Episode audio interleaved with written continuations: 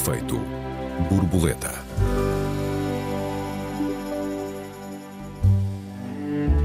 Voltam as eleições, volta a condescendência em relação às regiões, às cidades e às aldeias, aos seus candidatos, às suas campanhas, às suas propostas. Portugal é Lisboa e o resto é paisagem, como se diz.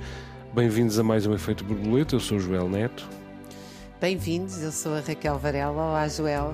Olá, Raquel, boa tarde. boa tarde. Raquel, Passo de Arcos, onde tu vives, é Lisboa. É Cascais, o centro do mundo. É o centro do mundo. Cascais, onde tu nasceste, também é Lisboa. Cascais dizer, é o máximo. É o máximo. Cascais é o E lugar. Lisboa, onde tu trabalhas, é por definição Lisboa. Portanto, como é que é o país visto daí de cima, da, da cabeça? Olha, eu hum, acho que o país visto daqui depende de quem o vê eh, e de quem se dispõe a ver, não é? Se nós virmos claro. o país pelo, pelo olhar, eh, em grande medida, das televisões, embora o serviço público tenha alguns até programas que procura sair desse eixo, eh, eu diria que o centro de Portugal está ali entre a velha piada, que já é velha agora, entre São Bento e o Príncipe Real. Ou seja, é a ideia de que Portugal é o Portugal da política parlamentar e institucional nas instituições centrais do Estado. E em grande parte é. Mas se nós olharmos, eu tenho assim o imenso prazer de viajar muito pelo país, acabei de vir da Madeira, estou, creio que todas as semanas vou a algum canto do país. Uh, apercebo-me, uh, mas, é, mas é diferente nós sabermos de nós vivermos assim apercebo-me sistematicamente como há tantas realidades locais, eh, muitas delas muito problemáticas e outras muito fascinantes e interessantes. E nem uma coisa nem outra normalmente vêm nas notícias, como se diz. E, portanto, é evidente que há um país fora de Lisboa. Há um país, eu gostava de dizer isto, quando nós olhamos, por exemplo, para aquilo que é o centro, o coração industrial da Europa, que é a região do Ruhr, Uh, é uma região na Alemanha que tem as cidades de Colónia, entre outras, onde nós estamos a falar de médias cidades, todas interligadas entre si por meia hora de comboio, e onde há muita gente a viver em vilas e aldeias e que vive muito bem. Uh, nós temos entre um, Lisboa e Aveiro, na zona, um, numa faixa de 10, 15 quilómetros junto ao mar, uma das maiores densidades populacionais da Europa uhum. um, que muitas vezes é, é, desconhecido, ou seja, as pessoas pensam Lisboa e Porto têm quase 5 milhões, a, a, a, grande área, as grandes áreas metropolitanas, mas e, e, os outros 5 milhões onde é que vivem? Porque uhum. no interior, de facto, não é. Uh, já, já podemos pensar porquê e, e discutir porquê, mas há, há, muita gente que não vive nas áreas metropolitanas de Lisboa e do Porto e uh, que é frequentemente esquecido. Uh, e, portanto, há aqui há, há, um país a muitas velocidades, não só do ponto de vista económico, social e político, mas também há um país que é visto a muitas velocidades diferentes. Eu, por uhum. exemplo, tenho estado em. Evidentemente que eu vou mais a bibliotecas e livrarias, como tu, uh, centros culturais, grupos associativos, mas às vezes encontram-se, encontra-se uma vitalidade de um, de, de, uma cultura vocal que subsistiu, gastronómica, evidente, porque é um país tardia urbanização e isso felizmente não nos aconteceu como aos ingleses que fomos logo expropriados há 400 anos do campo e portanto ainda sabemos comer, sabemos o que é comida, mas há também de bandas filarmónicas, de conservatórios, de artes plásticas e de, de, de agricultura, de pensamento que evidentemente, agora também não vou adorar a pílula e vou devolver-te a ti porque tu tens, hum. sei eu, bastantes queixas justas em relação a isto que evidentemente é cada vez mais difícil ter vida uh, cultural interessante fora uhum. dos grandes centros urbanos. Isso uhum. eu, eu, eu acho que nós temos que enfrentar com coragem para poder resolver, não é para poder uhum. massacrar, digamos assim. É o problema da escala quer dizer, eh, o meu Isso não é um deserto, não é como eu dizia, é... para o deserto, o deserto da margem sul. Sim, eh, em particular a terceira, onde eu vivo, não é um deserto hum, de modo nenhum no contexto dos Açores, mas eu diria. Deixa-me só dizer que o outro que geral... era um ministro, é, o hum. ministro, hum. quando foi o debate sobre, exatamente. sobre a deslocação do aeroporto. Jamais. Uh, eu devo dizer-te que, no entanto, o meu, o meu diagnóstico, uh, pensando um bocadinho o país de uma maneira transversal, é o de que realmente existe uma grande macrocefalia. E isso vai se verificar já nas próximas semanas. Quer dizer, nós terminamos o ciclo das eleições uh, nos Açores, agora vamos, passamos ao ciclo da formação do governo.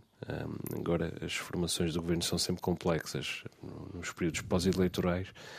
Uh, mas uh, entramos no ciclo pré-eleitoral nacional. E este é o momento em que os stand-up comics, os humoristas, as personalidades da televisão uh, se reúnem todos para um, contar uma mesma piada e bater num mesmo ceguinho que são os cartazes e as propostas eleitorais e os próprios candidatos um, das, das diferentes regiões em parte é justo, diga-se de passagem, porque uh, em parte existe uma grande uh, pobreza, uma grande falta de sofisticação uh, nas, nas propostas, nos discursos, na, nas ideias dos, dos candidatos. Isto verifica-se também nos Açores, aliás, eu creio que de, de, legislatura para legislatura se tem degradado a qualidade média do, dos candidatos a deputados. Este ano foi particularmente deprimente. Mas também há, do, do ponto de vista de Lisboa, uma, uma arrogância, quer dizer, eh, no fundo estamos todos, quando estamos em Lisboa, a armar o moderninho com a sátira ao campo e às suas, às suas pobrezas. Nós temos de entender tudo isto como uma mesma, eh, um mesmo diagnóstico, uma mesma, um mesmo problema, e que é realmente a assimetria, as tremendas assimetrias uh, sociais, económicas, políticas, uh, intelectuais, culturais que existem no país, num país que não é tão pequeno quanto isso no contexto da Europa, no, no contexto da Europa, Portugal é, digamos, um país médio, mas que, enfim, no contexto do globo é, apesar de tudo, um país uh, relativamente uh, pequeno. Dá a ideia de que os lisboetas não são enganados pelos políticos.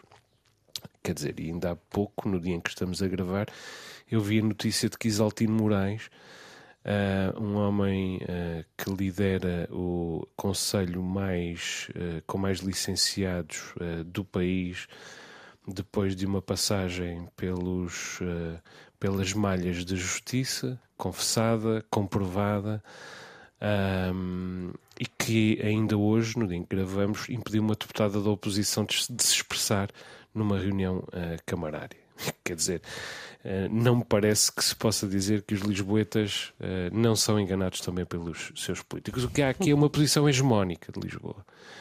É uma supremacia e afeta todos os campos, inclusive o campo social. Só há três maneiras de Lisboa olhar para o campo. E eu acho que o problema começa no modo como Lisboa olha para o campo, precisamente porque as ferramentas estão do lado de Lisboa. Se nós quisermos acabar com a macrocefalia do país, terá de ser Lisboa a rebocar esse processo e não a província, como erradamente se pensa, e por isso esse processo nunca é rebocado. Quer dizer, Lisboa olha para o campo de um modo idealizado, que ainda assim é, digamos, o, o menos nefasto dos, dos, modos de olhar para o campo. Depois há a arrogância uh, sarcástica uh, e, e, desprovida de, de, compaixão. E depois há a condescendência, o olhar sobre os coitadinhos uh, do campo. E depois nós olhamos, na verdade, para o país fora de Lisboa, ou fora de Lisboa e Porto, pelo menos, em três ocasiões apenas. Que é na volta a Portugal, nos passeios da Daytime TV, da, da televisão diurna, que inclusive é custeada pelas câmaras municipais e pelas, e pelas entidades eh, de turismo regional, etc, etc. Caso contrário, a própria televisão também não descentralizava. E depois é no momento dos fogos, em que olhamos finalmente para o país, para a desertificação do país e para, e para a, a Essa falta de limpeza realmente é muito uh, acutilante e dolorosa, não é?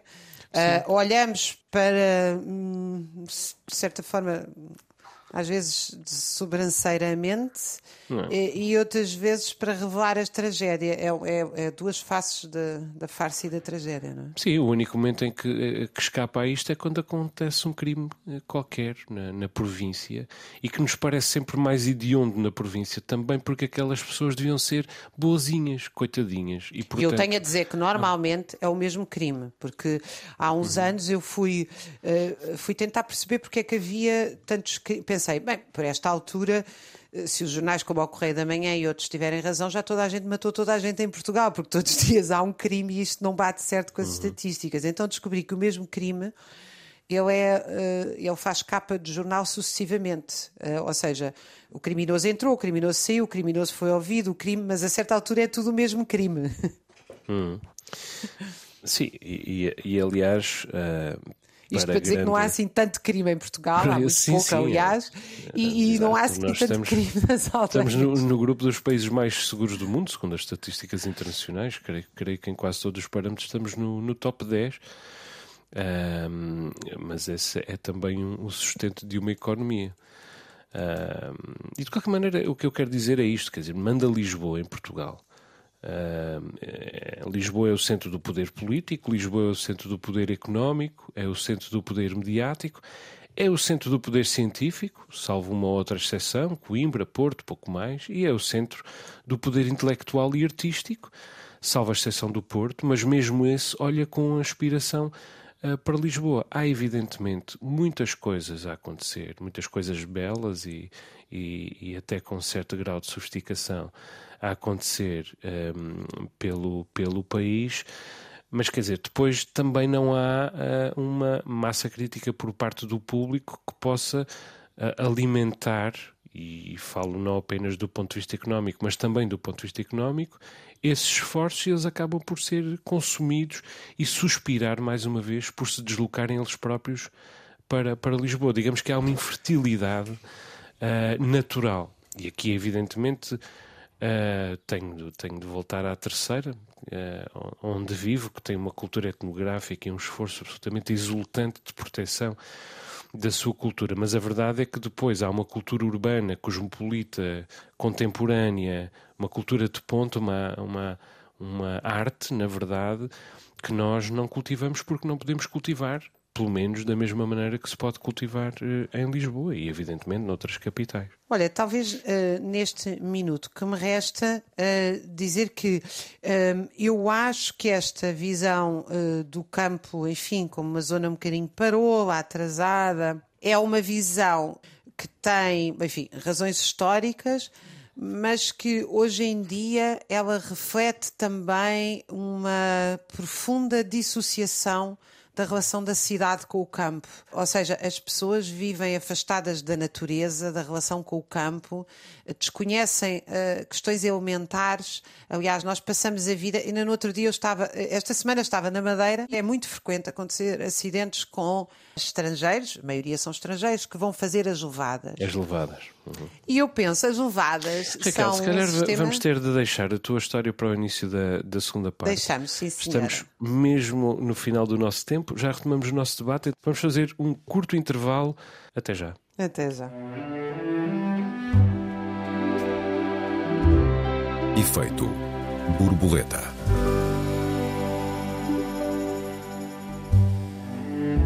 Efeito borboleta, segunda parte. Esta semana discutimos a macrocefalia de Portugal. Raquel, tu queres falar sobre a tua viagem à Madeira? Não sei se estás a fazer um pescado como consultor da PJ, imagino que não. Não, não, não, não, de maneira nenhuma. não, eu estou há muitos anos a escrever a biografia do Padre Martins, do Padre José Martins uh, e, e também, enfim, me apaixonei por, não só pela história, mas por toda a minha família madeirense alargada da Ribeira uhum. Seca. Uh, e eles estavam-me a contar, uh, na Madeira subsiste realmente uma agricultura de subsistência real, mesmo quando nós vamos aos restaurantes, enfim, turísticos, os produtos são caseiros, são, são muito. Há uma agricultura que subsiste ali, aliás, de altíssima, os produtos de altíssima qualidade. Eu vim carregada no avião com batata doce, inhame e mamão, há um mamão de especial. E isso também é parte da riqueza, não é? Nós, nós aqui já só podemos, só, só temos maçãs de, de Espanha que não sabem nada. Uh, a não ser que consigamos. Olha, sabes, no outro dia eu estava justamente. E tu tens família em Alcobaça, nem em Alcobaça. Também tenho, eu tenho família em Alcobaça onde ainda consigo. Mas eu estava uhum. justamente na cozinha com eles, onde há um forno, uh, enfim, daquilo que se chama a moda antiga, mas é um forno. Não há uma ruptura entre a vivência do campo e da cidade. Isso é que é extraordinário. E, e, estávamos na cozinha a rir, a comer, e eu pensei: isto é, eu, eu podia dar todo o dinheiro do mundo que eu nunca conseguiria isto. Primeiro, Uh, os restaurantes não têm galinha caseira nem nhame produzido. Não têm, não, não vale a pena, não conseguem reproduzir. Segundo, os afetos não se compram, e isso é que é absolutamente extraordinário. Não se compram afetos, afetos só se constroem. Mas eu não quero fugir à minha história das ovadas para dizer o seguinte os estrangeiros, infelizmente, há, há frequentemente uh, tragédias, e eu pensei, as levadas é das coisas mais extraordinárias, é uma espécie, é uma mini epopeia da Madeira para conseguir regar, e que criou um sistema de distribuição coletiva de água muito cooperativo, em que a certa altura as pessoas são avisadas que têm que regar, porque a água é, é levada por aquele aquele carreiro, digamos assim, e depois é distribuída pelos vários lavradores as X horas que eles têm direito à água e, portanto, as pessoas têm que estar sempre disponíveis para, naquela hora, ir regar. Era assim que funcionava. Claro que isto também deu origem a grandes conflitos e até a revoltas. Um, não é também uma história isenta uh, de realidade e da realidade como ela é. Mas isto para dizer que as levadas Uh, que é, é, é, tinha o levadeiro, as pessoas conhecem os caminhos, conhecem os perigos, conhecem os sítios uh, uhum. que se pode andar ou não. Ou seja, e, e depois a turistificação deste processo isto é assim, é assim nos desastres marítimos juntos às praias, é assim nos desastres da montanha, em que nós uh, cortamos a relação com o campo, cortamos a relação com e o campo. Aos, aos riscos, e depois uh, queremos, e depois lá vamos nós, eu também, eu vou dizer que eu faço muito mais parte dessas pessoas que vão ao campo ver e passear mas felizmente ainda tive um bocadinho de educação real no campo em, em, em criança e, e tenho dois atenção, pais que faz a diferença, não é? E tenho dois pais engenheiros florestais que me vão, mas, uh, mas por exemplo, faço ao meu irmão que é surfista, pescador, uh, faz snowboard, uh, conhece o mar como as palmas da mão, etc. E também tem a sua horta, etc. Quer dizer, o meu irmão tem muito mais saber uh, do que eu e consegue realmente se aperceber do que é que é perigoso e do que é que não é perigoso. Às vezes eu tenho medo de coisas que não é preciso ter medo, e eles chamam-me a atenção para isso. Outras vezes eu faço coisas demasiado ousadas e perigosas. Portanto, isto para dizer que o problema do corte desta macrocefalia e, da nossa relação campo-cidade, e em Portugal as duas juntam-se extraordinariamente, ou seja, nós não só temos uma ruptura da relação campo-cidade, como na verdade temos uma cidade. E deixa-me dizer-te que, face à tua provocação inicial de que isto, Portugal é Lisboa e o resto é paisagem, eu agora vou ter que, se me permitem, parecer arrogante, não é o que eu quero, porque o que eu vou dizer é no sentido de tentar mudar o país. Eu, cada vez mais, quando vou a Madrid, Londres ou Paris, o que vou muito em trabalho, e aproveito para ir sempre ao teatro, à ópera, às exposições é, é bom dizer que Lisboa também começa a fazer parte da paisagem. Nós, uhum. ao termos fuga de quadros científicos, culturais, Uh, ao não pagarmos decentemente na cultura, começamos a ter uma divergência que a certa altura, ali nos anos certo. 90, parecia acabar.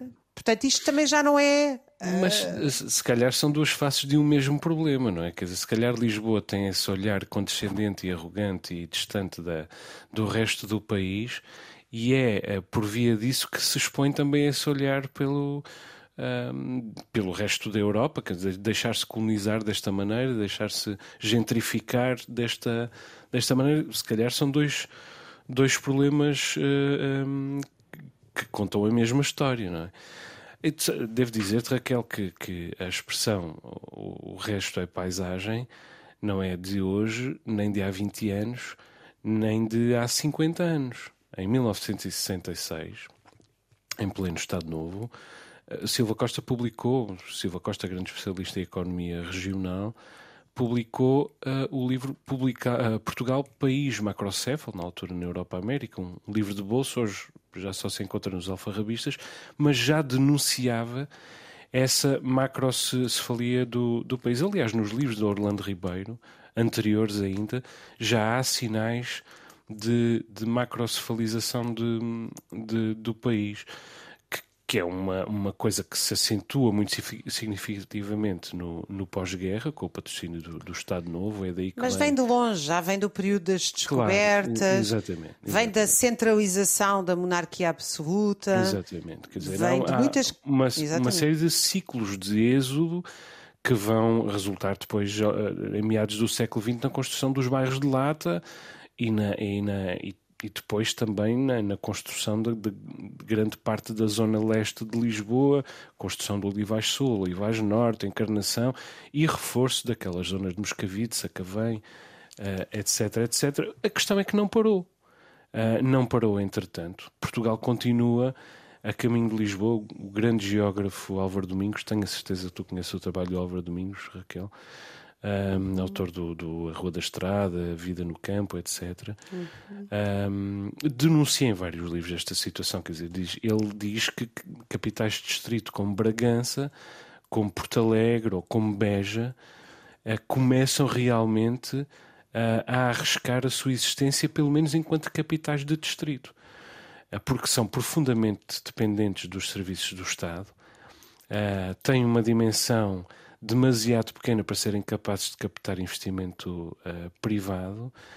Uh, quer dizer, e Portugal tem, na verdade, um centralismo genético não? que ainda por cima ganhou alento com uh, o advento da, da, adesão à Comunidade Económica Europeia e o passo seguinte que a Comunidade Económica Europeia deu, que foi a, criação, a criação de uma União Europeia e toda, esse, toda essa globalização com que ela com que ela uh, uh, dialoga, quer dizer, é uma, é uma combinação exclusiva, uh, explosiva um, e, e, e, que realmente ameaça, se falhar um setor da economia, ameaça a existência de cidades como, como Bragança, hum, Porto Alegre ou Beja, e como acontece aqui nos Açores, quer dizer, nos Açores, os Açores têm sido uma das poucas regiões que têm resistido ao, eh, aos grandes êxodos provocados ou, ou, favorecidos pela, pela, pelas crises económicas.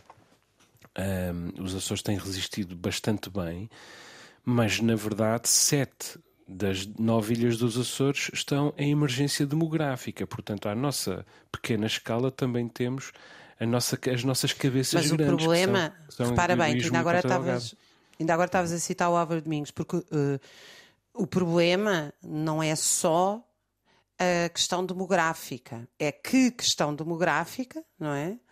Uh, e um, o que é que significa em termos de circulação de ideias e de claro. política, porque a cidade é a claro. polis. Claro. Eu penso que já o disse aqui e lamento repeti-lo aos nossos ouvintes que me perdoem, mas eu uh, passo férias com três amigos, de casa de três amigos na Europa, uns numa floresta, num parque natural no sul, um, 30 km de Southampton, outros em Saint-Gaudin, que é um, é uma pequena terra no pé dos Alpes, uh, onde muitos dos anarquistas espanhóis se refugiaram da ditadura franquista.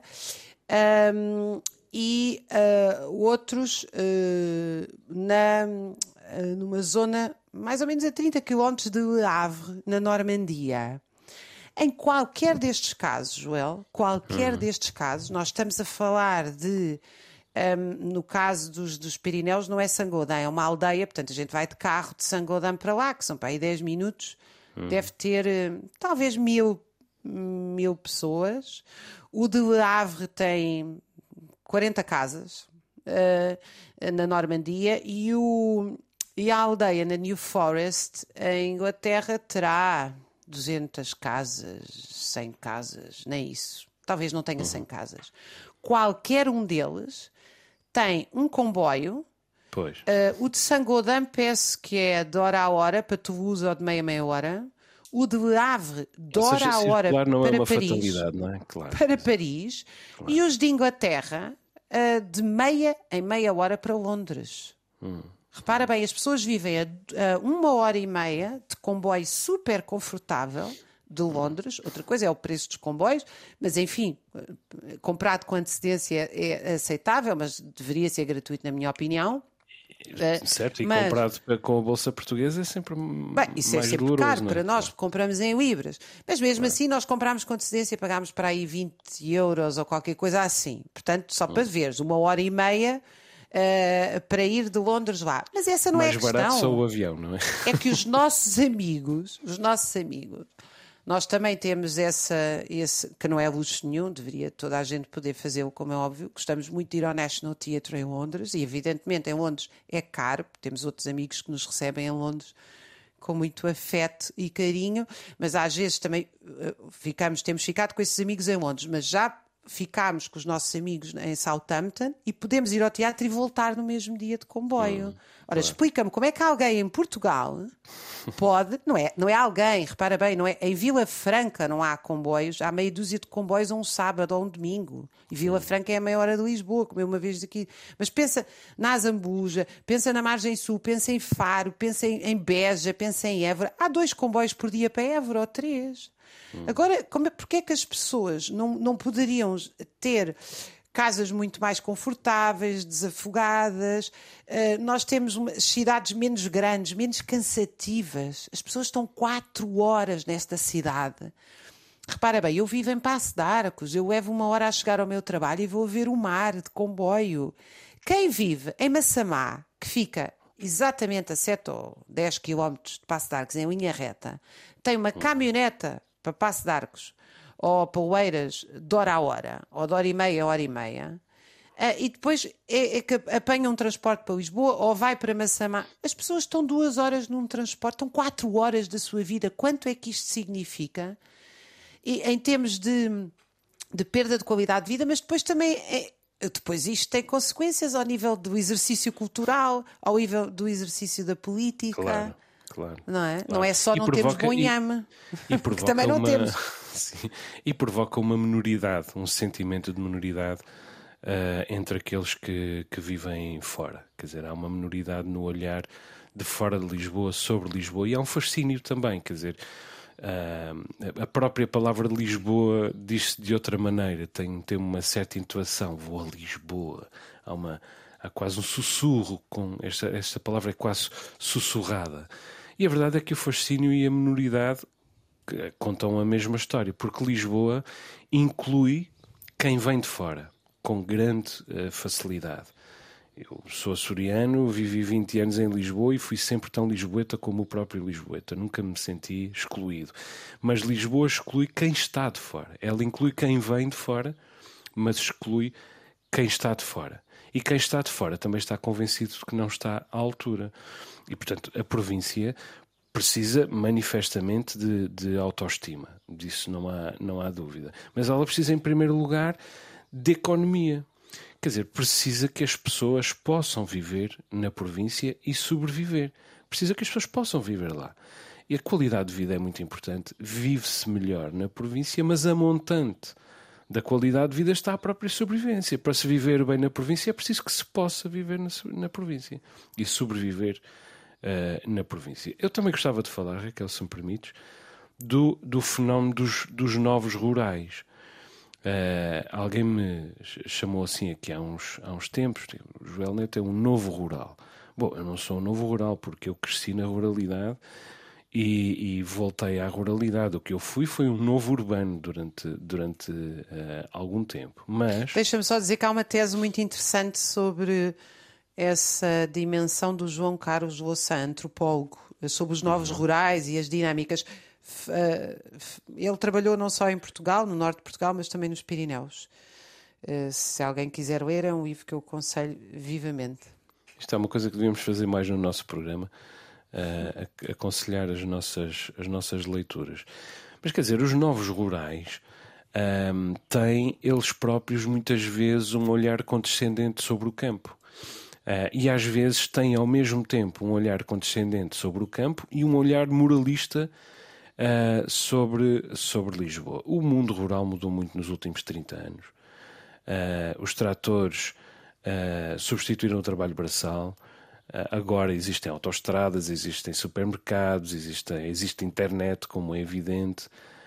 muitas vezes Uh, pelo menos no, no início destes adventos, é, é, eles até eram melhores no campo, porque felizmente o país fez, fez esse esforço de, de usar projetos piloto no, uh, no campo. Isto aconteceu também aqui no, nos Açores.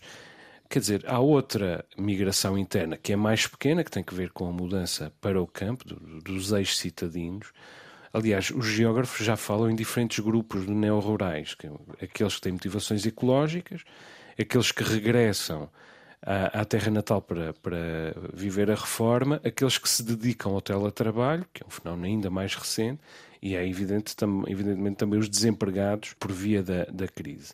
E que Mas, podem dizer, gerar. Menos... Uh que podem gerar fenómenos muito interessantes, porque uh, eu tenho parte da minha família no campo e tem-se para lá mudado, enfim ricos uh, do norte da Europa a passar a sua reforma e também os, uh, os, os, de teletrabalho. E têm algumas ideias sobre o campo relativamente absurdas, porque é preciso hum. dizer que estas pessoas que não nasceram no campo e não pensam que têm que ouvir quem vive no campo e do campo, não é só viver uhum. no campo, é viver do campo. Às vezes têm ideias uh, frequentemente absurdas uh, em relação à própria organização, uh, à organização do campo, não é? Por exemplo, uma das coisas essenciais de não deixar cães à solta no campo, porque eles atacam as ovelhas, porque atacam e os outros atacam animais. Uns aos outros, exatamente já para nem falar do mais importante de tudo, que são as crianças, uh, e portanto as pessoas chegam ali como se estivessem num jardim uh, privado da sua casa, uh, com, com concepções super individualistas, Sim. que não têm rigorosamente nada a ver com o que é que era o trabalho no campo e a vida, enfim, comunitária que se vivia nas aldeias por necessidade. Hum. Sabes que eu, eu voltei aos Açores aos 38 anos, portanto não, não sou o clichê do, do que regressa na reforma, não vim desempregado, não vim Uh, não vim por motivações ecológicas também, seguramente, quando muito vim por motivações de memória, e o que me permitiu fazê-lo foi o teletrabalho. Um teletrabalho avant la lettre, antes desta, desta moda do teletrabalho, mas a possibilidade de trabalhar à, à distância. Mas fui-me reconvertendo. Tenho, já tenho um filho nascido cá, vou abrir um espaço comercial cá. Mas uma coisa que, uh, uh, que se mantém uh, inalterável e que provavelmente foi aquilo que me permitiu viver no campo há agora já uh, 11 anos e nem sequer conceber a hipótese de, de, de voltar a ir embora, foi o facto de eu ter mantido sempre, eu ter, tentado resistir sempre à idealização, mesmo quando parece que idealizei em torno dos modos de vida, dos saberes, dos sabores, das tradições a verdade é que eu tentei sempre manter um pé dentro e um pé, um pé fora do ponto de vista uh, intelectual. Que foi exatamente a mesma coisa, provavelmente, que me permitiu Uh, viver em Lisboa durante os anos que vivi em Lisboa. Foi mais uma vez manter um pé dentro e um pé fora, porque só vivendo uh, num lugar ou no outro, mas atento também à maneira como se vive naquele, naquele onde não se vive, é que nós temos a possibilidade de perceber a profundidade de campo das, das diferentes coisas e, e, sobretudo, a noção das proporções, manter a noção das proporções de modo a que não endeusemos coisas minúsculas, em que não tornemos eternas coisas absolutamente passageiras e, e o inverso também é verdade. Quer dizer, eu acho que essa, na verdade, mantém-se a primeira, uh, não sei se estás de acordo, Raquel, a primeira definição de cultura, que é o sentido das proporções das coisas, dos objetos, do tempo, dos lugares, das esperanças, etc, etc. Eu sobre cultura tenho que, já que hoje recomendámos livros, eu tenho que recomendar o José Finto, talvez o maior historiador crítico da cultura a par do Terry Egerton, é o Raymond Williams. Uh, os textos dele sobre cultura e, é, são absolutamente extraordinários. Sim, eu acho que nós temos um empobrecimento da cultura quando empobrecemos, uh, quando, quando estruturamos tudo em torno de uma cidade. É evidente que as cidades potenciam. Eu, por exemplo, gosto mesmo muito de chegar a Londres e ter aquele banho de, de, gente de todo o mundo, de cores de todo o mundo, de cheiros, de. Acho, acho, acho que as cidades. Uh, e evidentemente que nós não podemos ter um National Theatre em cada cidade, mas podemos ter ótimos teatros em cidades médias, podíamos ter, podíamos e devíamos ter um teatro de bairro em cada bairro. Eu adoraria que no meu bairro, eu, eu não tenho tempo, vida, força, nem vontade de chegar a casa à noite e andar uma hora para ir uh, fazer teatro. Eu gostava de fazer teatro amador ou de dançar, o que eu gostava mesmo era de dançar uh, danças dos anos 30 e 20. E ainda o fiz, eu, mas eram no centro de Lisboa. E ia com um dos meus filhos, coitado, estava cheio de sono à noite e eu também estava cheio de sono porque eu ainda me deito mais cedo que ele. Pá, aquilo era dramático, nós não conseguíamos dançar, era Lindy Hop. Uh, as coisas começavam às nove e meia da noite, o que significava que eu, depois de um dia de trabalho, estava cansadíssima. Nós não 20 só segundos, tínhamos. Raquel, temos de embrulhar. Pronto, é, acho que não só tínhamos que reduzir o horário de trabalho, como ter um teatro em cada bairro. E se tivéssemos um teatro em cada bairro, era aqui que eu queria chegar, íamos ter um teatro nacional muito melhor.